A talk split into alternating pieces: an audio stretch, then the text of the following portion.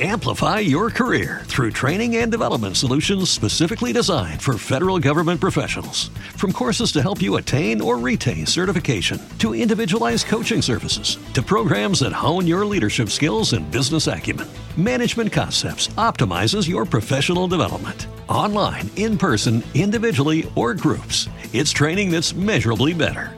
Learn more at managementconcepts.com. That's managementconcepts.com.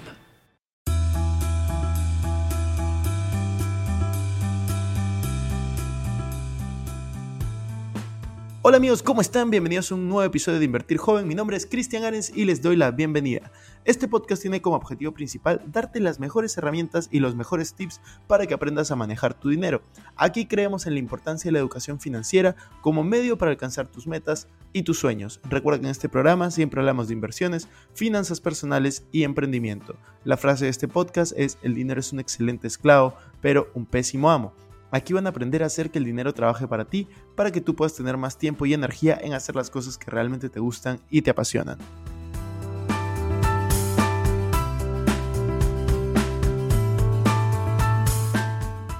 Hola Javier, ¿qué tal? ¿Cómo estás? Muy bien, Cristian, qué gusto estar contigo. Estamos muy felices de tenerte en un episodio de Invertir Joven. Estamos aquí en, en, la UTEC, así que queríamos saber un poco, porque nos enteramos de que la UTEC también ha abierto eh, la parte de negocios, la carrera de administración. UTEC es conocida por ser una universidad de ingeniería, así que cuéntanos un poco de eso, cómo, cómo, cómo se les ocurrió, cuál es la finalidad, a dónde quieren llegar y de ahí vamos a hablar un poco de, de los desafíos que pasan muchos, muchos estudiantes tal vez al momento de, elegir. Perfecto, Cristian, gracias por, por la oportunidad. Sí, sin duda, UTEC, que tiene 10 años este año de fundada, nace como una universidad de ingeniería.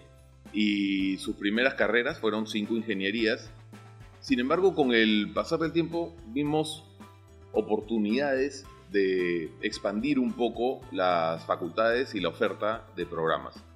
Entonces decidimos, de alguna manera, ampliar el espectro de la ingeniería a la computación primero y luego los negocios. Eh, sin embargo, el aspecto común a todas las, a las tres facultades que tenemos y a los 12 programas que ofrece UTEC es la relevancia de la tecnología en la especialidad. Entonces, hoy no podríamos decir que somos una universidad de ingeniería, pero sí somos una universidad de tecnología. Y es en ese sentido que la computación, ni qué decir, está desde, desde el nombre y desde el concepto vinculada a la tecnología, pero los negocios no necesariamente. Con lo cual se decidió que la carrera de negocios que debió ofrecer iba, debía ser una carrera con un componente tecnológico sumamente alto y es por eso que se decide lanzar la carrera de Administración y Negocios Digitales. Algo que no podríamos decir que es la carrera del futuro, porque es la carrera del presente. Actualmente, si nos ponemos a pensar en todas las grandes, los grandes negocios lanzados últimamente, los famosos unicornios y todas las, las empresas que han despegado, son negocios que tienen un alto, altísimo componente digital. Entonces, por eso es que se, se, optó por esa carrera. Hoy los alumnos están en segundo año, completándolo. Buenísimo. Y cuéntanos un poco acerca de, de los desafíos de, de, la economía actual, de los momentos actuales. Tú dices el tema de tecnología.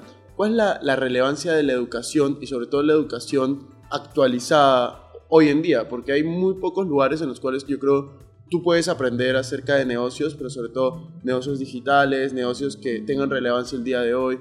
Cuéntanos un poco de cuál es la visión que tienen. Perfecto. Bueno, qué, duda cabe, a cualquier persona en el mundo eh, la tecnología le afecta, le impacta.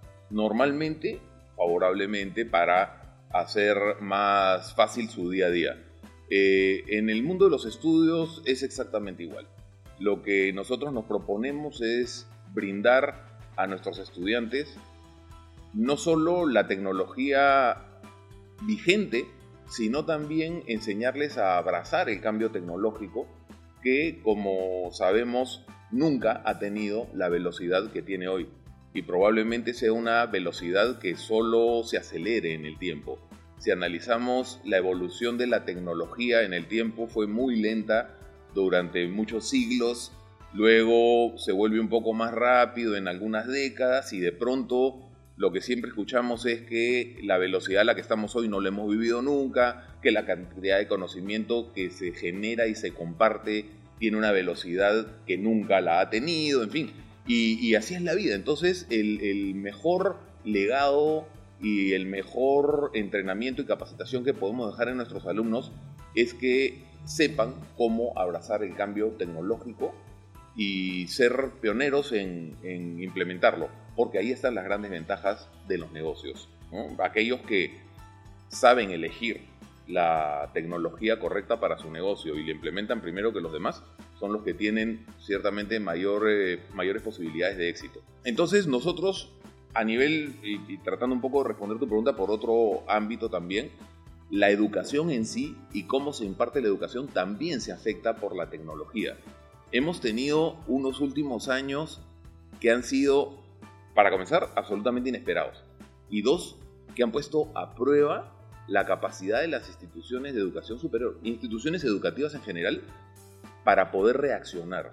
Que, que un 15 de marzo, a vísperas de empezar un ciclo que pensabas iba a ser presencial, te digan que no va a ser presencial y que tengas que activar todo lo que puedas para volverlo 100% virtual, hay instituciones que se tomaron, ¿por qué no?, meses, esa es la verdad, y otros que estábamos un poco más listos lo hicimos en pocos días y nos demoramos, quién sabe, una semana en el lanzamiento del ciclo, pero comenzamos con, con una plataforma 100% virtual.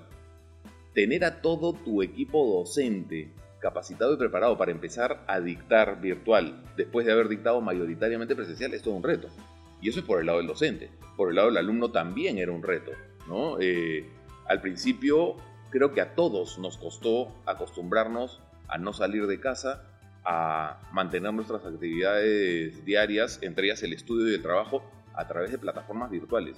Fue muy duro, pero nuestra resiliencia habitual como seres humanos nos demostró también que no era el fin del mundo, que se podía seguir y de hecho llegamos a sentirnos muy cómodos.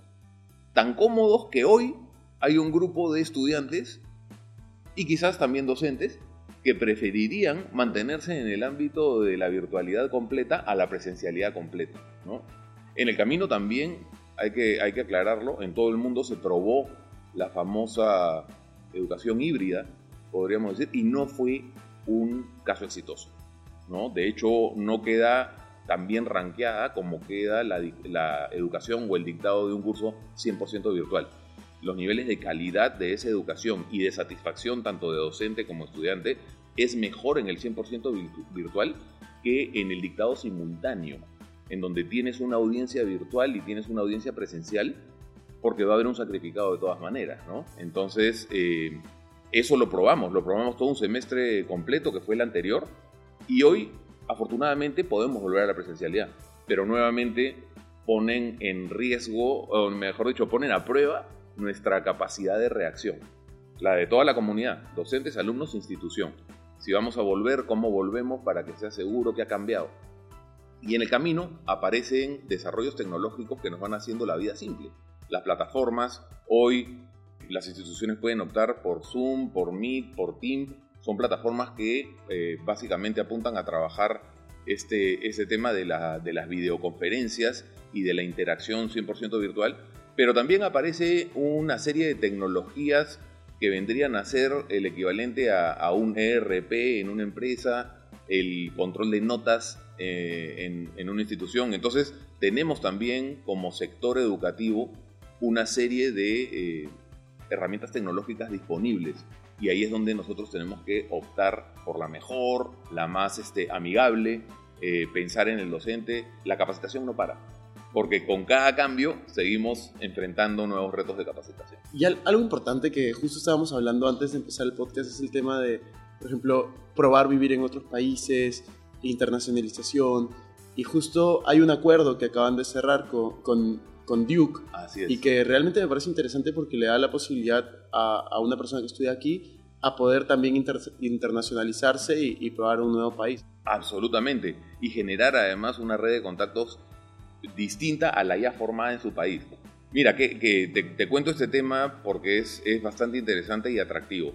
Eh, nosotros, desde la fundación y formación de, de UTEC, en donde la idea fue siempre estar a la altura de las mejores universidades del mundo. Para eso era evidente que tienes que aprender de ellos y tú aprendes de alguien acercándote. Entonces, desde la formación de UTEC, siempre hemos, nos hemos aproximado a universidades top.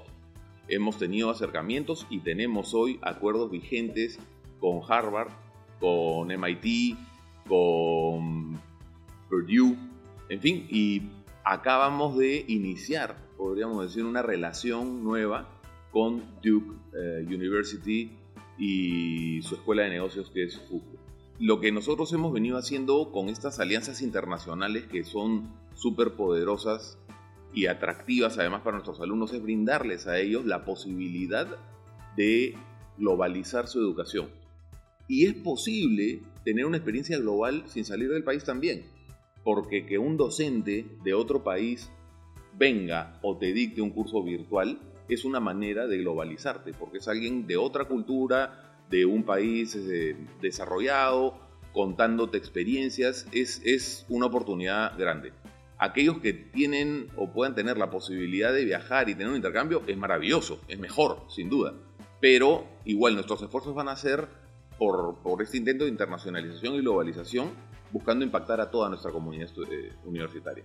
Entonces, eh, lo que acabamos de firmar con Duke University Fukuoka School of Business es algo que resultaba hasta hace un tiempo impensable o difícil de resolver. Pero como somos una universidad que nos gusta resolver los desafíos complejos, recibíamos continuamente la consulta de cómo puedo hacer para que un padre de familia, mi hijo, que está muy chico cuando sale del colegio y quizás es muy pronto para mandarle una experiencia internacional solo, pase un tiempo acá y luego vaya allá y termine allá y la respuesta es no, eso no se puede, o es acá o es allá y no. Y por último había un tema de convalidaciones que era una suerte de, de, de si se iba a poder o no se iba a poder. El asunto es que había incertidumbre. Lo que hemos conseguido con este acuerdo con Cucua es sumamente interesante. Es un alumno que sale del colegio, estudia cuatro años en UTEC y entendamos que los primeros años de formación universitaria son años también de formación y de madurez del alumno como ser humano, como persona, como, como ingreso a la adultez. Entonces, uno alcanza la mayoría de edad estando en la universidad, aprende a, manejar conceptos de, de, su propia economía, adquiere una serie de responsabilidades que probablemente no tenía o los padres no habían querido que asuma mientras estaba en el colegio, ¿no? porque estaba todavía en una etapa de adolescencia y no de adultez. Entonces es un momento de, mucha relevancia para las personas estos primeros años de universidad. Pasar cuatro años en UTEC, en una carrera que dura cinco, y no hacer el quinto año en UTEC, sino hacerlo en una escuela de negocios, en la escuela de negocios de Duke. La Universidad de Duke es una de las top 10 en Estados Unidos.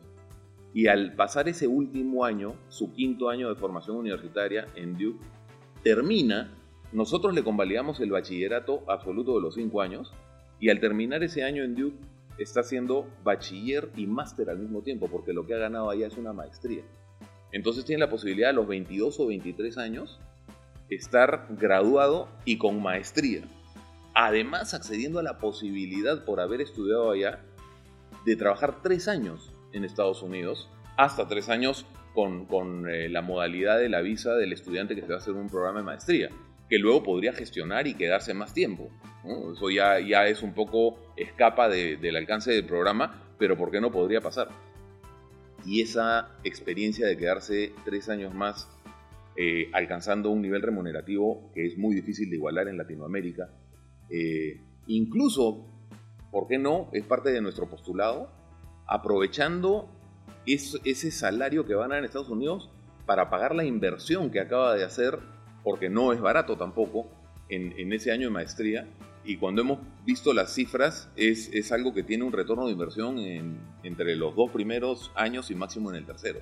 Entonces tiene, tiene todo el sentido del mundo. En ese año de maestría has pasado un buen tiempo fuera de casa, en un país del primer mundo, encontrando una red de contactos de alumnos y docentes que te va a acompañar sin duda por el resto de tu vida. A mí me parece interesante eso porque yo creo mucho en, en la ley de la proximidad, que tú eres el proveedor de las personas con las que te rodeas, tú necesitas mejorar tu entorno para poder mejorar tu propia realidad. Y justamente de eso me gustaría también, también hablar. ¿Cómo crees que, por ejemplo, usted, con este caso, claro, ustedes están apoyando a mejorar el nivel de, de educación en el país? Porque yo creo que en Perú mucho se hablaba también del tema de la educación, la educación, la educación. Entonces, hace 10 años está, está Lutec y ¿cómo crees tú que ustedes se diferencian de, las demás ofertas de, de, educación que hay aquí? Perfecto. Mira, eh, para comenzar, como te decía hace un momento, nosotros buscamos que nuestras carreras, nuestros contenidos, ¿no? o sea, una carrera partimos de que tiene una malla curricular y la malla curricular está compuesta de diferentes cursos. La modernidad o la actualización de los cursos que conforman la malla curricular es clave. Una universidad que no actualiza contenidos te podría dictar una carrera exactamente igual 10 años después y es probable que no estés al día. Va a depender mucho, por supuesto, de qué estudias, si es una carrera muy vinculada a avances o no, o, habrán pues especialidades y, y carreras que no tengan ese impacto o tengan una evolución más lenta. En nuestro caso, que somos confesos, creyentes de la tecnología, esto se da y tenemos que revisar los contenidos de los cursos y de las mallas permanentemente para brindar lo último a cada, alumno. Entonces, brindamos, por supuesto, una la, capacidad técnica de la especialización por la que has optado. Tenemos nueve ingenierías, dos computaciones y una carrera de negocios digitales y, te vamos a dar lo que en este momento es lo, más actual y como te decía también, eh, te vamos a enseñar a que te mantengas actualizado, a que tengas apertura al cambio y puedas seguir aprovechando las nuevas herramientas que aparezcan.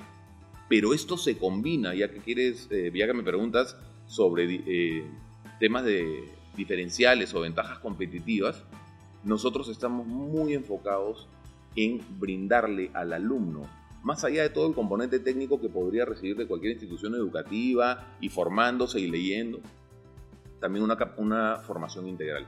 ¿Qué significa esto? Tenemos un acercamiento muy grande con empresas y cada empresa va a tener como core de su negocio una especialidad y siempre va a buscar, puede haber una empresa A que busca ingenieros industriales, una empresa B que busca ingenieros químicos, y nosotros permanentemente interactuamos con ellos y les decimos qué necesitas de tus nuevos colaboradores, qué buscas en la, en la generación que estás a punto de reclutar.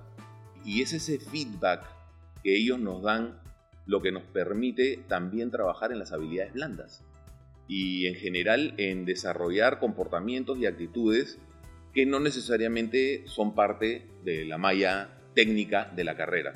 Eh, entonces trabajamos mucho esto porque queremos preparar al egresado universitario para desenvolverse muy bien en el mundo laboral. No es lo mismo, todos lo sabemos cuando pasas de la universidad a trabajar, enfrentas nuevamente otro nivel de responsabilidad como cuando pasaste del colegio a la universidad y, tienes que adquirir una serie de, conductas y habilidades que te van a permitir ser exitoso en esta nueva etapa. Y eso es precisamente lo que buscamos hacer, porque eso también cambia, también evoluciona.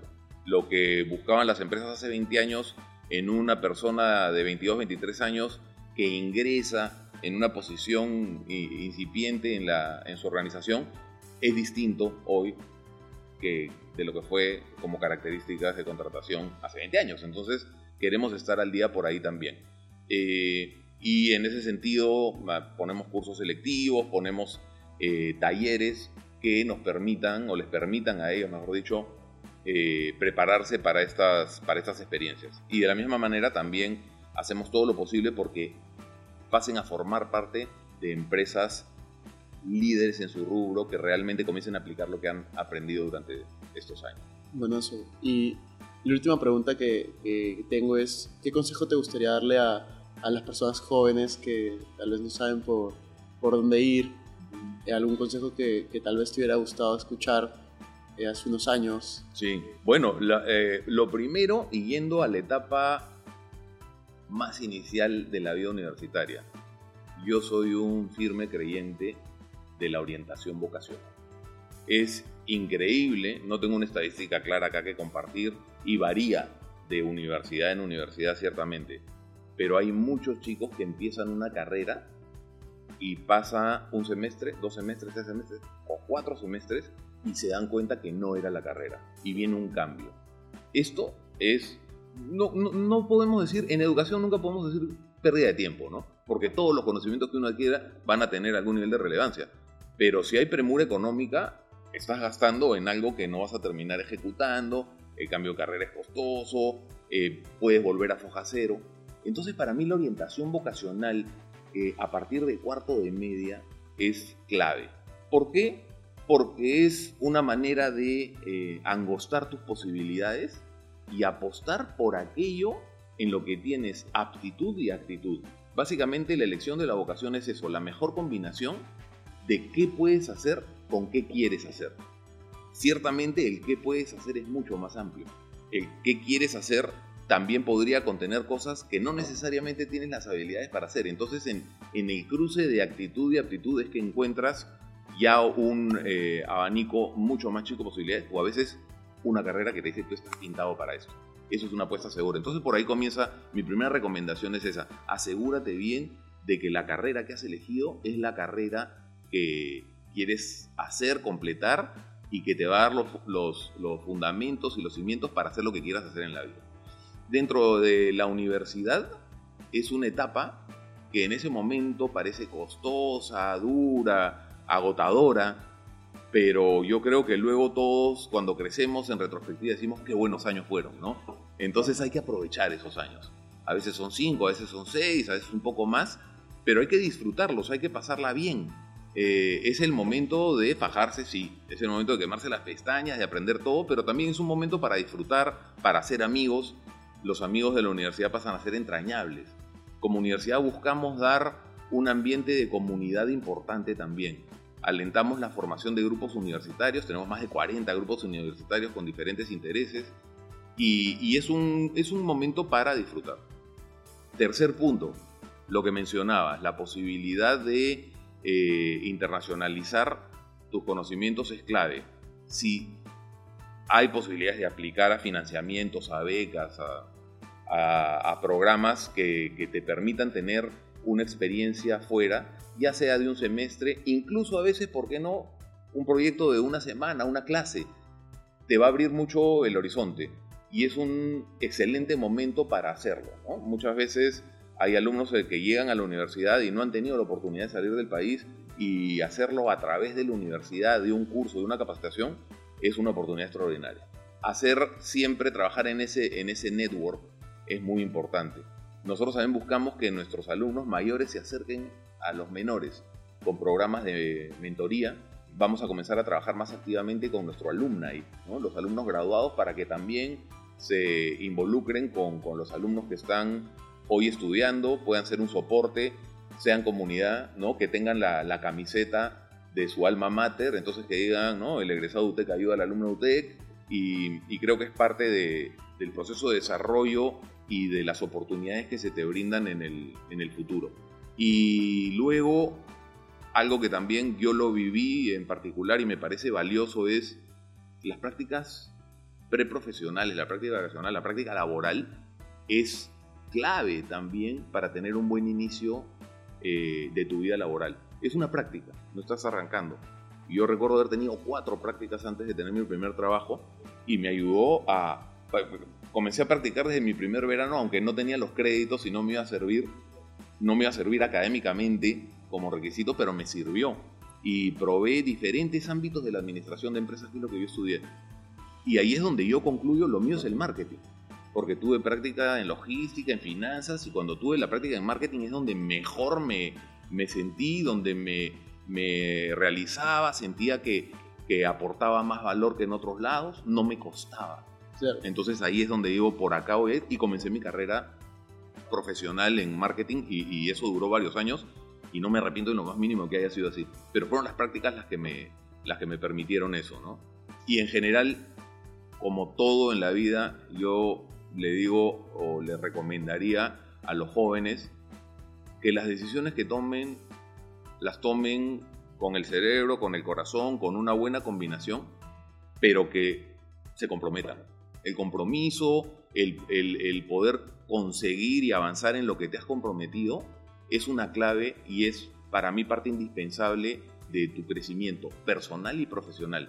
Porque como todo, todo lo que decidas hacer, en todo lo que te emprendas, incluido el matrimonio, es algo en lo que tienes que poner de tu parte y trabajarlo y seguir adelante, ¿no? Entonces, tomar tus decisiones con un compromiso y una convicción de querer sacar todo adelante y de, y de ser consecuente y coherente en la vida. Buenísimo, me parece genial. Y ya para, para terminar, yo, me gusta hacer como preguntas cortas al final. Encantado. Y es, eh, la primera pregunta corta es, ¿el libro que más veces hayas recomendado, más veces hayas regalado? A ver, a nivel académico, entendería, yo he leído muchos libros muy relacionados a marketing, ¿no? Entonces, a nivel de marketing, me he encontrado con libros de textos que he recomendado a alumnos, ¿no? Pero cambian tanto y tan rápido. El marketing que aprendí yo hace probablemente 30 años no tiene nada que ver con el marketing de hoy. Entonces, en el, en el ámbito académico, he sido volátil en eso porque va cambiando ¿no? la, publicación y, la recomendación. Hace poco, no lo leí, pero lo escuché, un audiolibro, El sentido del propósito en la vida de este eh, señor Frankl. Ya, de Víctor Frankl. Eh, sí, y ese me pareció increíble. No es un ámbito de especialidad académica, pero es una recomendación de vida muy interesante, ¿no? La formación de la resiliencia. Es uno de mis libros favoritos. Sí. Eh, el hombre en busca del El sentido. hombre en busca del sentido, exactamente. Entonces, cuando hablo con la gente y me dice, ¿quieres leer? ¿Quieres escuchar algo interesante? Escuche eso, porque esto es, esto es una lección de resiliencia. Es una, es una lección de vida de alguien que, que, que la pasó súper complicada pero que tuvo el tiempo, la oportunidad de reflexionar como nosotros con la vorágine de la vida que tenemos no lo vamos a poder hacer y ahí hay grandes consejos, ¿no? Entonces, yo te diría que últimamente ese es el que, el que más me ha movido y el que más recomendaría a cualquier persona que me, que me diga, oye, ¿qué, ¿qué, qué, podría leer, qué podría escuchar? Yo creo que es ese. Después, una, una frase que te, que te guste mucho, que, que se te venga a la mente. Tengo varias, yo uso varias, ¿no? Yo, por ejemplo, ahora dentro de UTEC continuamente digo, todas las universidades dicen que el alumno debe ser el centro y no sé si todas en realidad lo, lo lleguen a hacer. Para mí es muy importante que el estudiante tenga eh, una buena experiencia y para eso yo lo que, lo que comento mucho últimamente es nosotros vamos a trabajar en darle al alumno lo que sea mejor para él, no necesariamente lo que prefiera ¿ok? Con lo cual vamos a trabajar permanentemente en, que tenga el acceso a lo mejor, porque nosotros detrás de eso tenemos una base científica para demostrarle que es lo mejor. Porque la preferencia, en un principio, me gusta más, me provoca más esto, no necesariamente es lo mejor para él. Entonces, yo siempre digo, vamos a darle al alumno lo que necesite y lo que sea mejor para él y no tanto lo que quiera. Habrá un poco de fricción, pero nos lo van a, a valorar y agradecer eh, en el futuro. Entonces yo te diría que, que, es eso como frase, lo repito bastante, ¿no? Si realmente queremos tener como centro al alumno, digo, démosle lo que necesite, no lo que quiera. Buenazo. La otra pregunta que, que tengo es, si solo tuvieras 100 dólares en este momento, ¿qué harías con ellos? Yo no soy una persona que sea caracterizado por invertir y apostar. Mm, no me considero adverso al riesgo, pero tampoco extra conservador. Si solo tuviera 100 dólares, creo que buscaría la mejor manera de multiplicarlos y en general de saber cómo hacer para estirar todo lo que necesite, porque yo siempre soy consciente de mi horizonte. Entonces, tengo que saber para cuánto me alcanza, qué puedo hacer, y probablemente lo invertiría en, en, una herramienta relativamente segura. No necesariamente la más segura, porque para que me dé dos dólares más, tampoco, ¿no? Hablaría con mucha gente, tengo ideas, podría ¿no? decirle, oye, me gustaría hacerte este aporte, ¿no? Eh, no compraría tincas, no compraría loterías porque, este, y, y, tampoco me lo comenzaría a gastar sabiendo que se va a acabar, ¿no? ¿Y algo que te gustaría decir ya para cerrar este, este episodio? ¿Algo que no te hayamos preguntado, que quieras agregar? Bueno, en realidad, eh, comentarte que me encanta esta dinámica.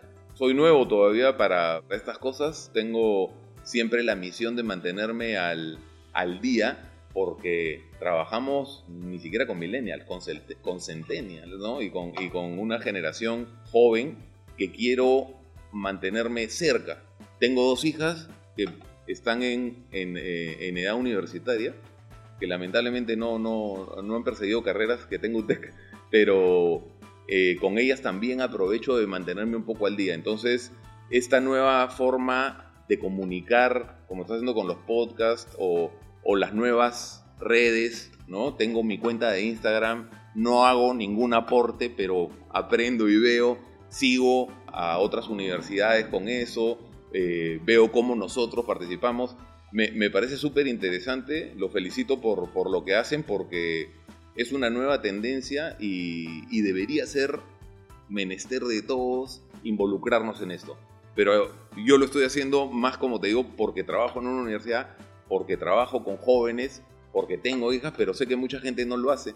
Se puede disfrutar y se puede aprovechar distinto, ¿no? Estamos cambiando de medios tradicionales a, a nuevas modalidades y sé que varios están perdiendo esa fiesta y es una buena fiesta. Entonces hay que, hay que, hay que poner de, de nuestra parte para no quedarnos pues en el, en el mundo antiguo, ¿no? Y, y, analógico y comenzar a ser un poco más, más modernos en eso también. Buenísimo. Oye, muchas gracias por tu tiempo. A ti, Cristian, un gusto. Gracias.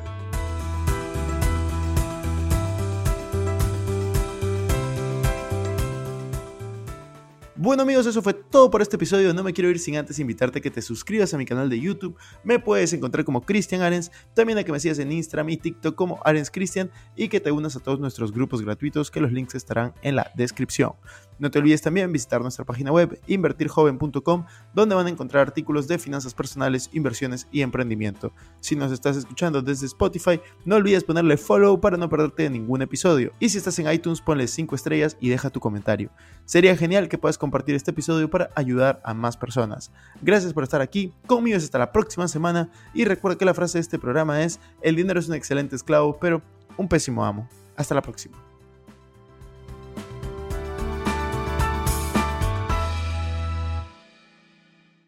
Este es un podcast producido por Explora.